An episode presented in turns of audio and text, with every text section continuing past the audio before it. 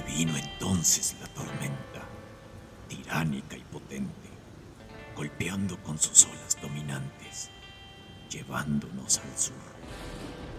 A veces, semi-hundidos, los mástiles curvados, navegábamos entre el bramar del viento, como si huyéramos de un enemigo. Con la proa inclinada hacia adelante, el barco iba veloz entre el retumbar del trueno hacia el sur.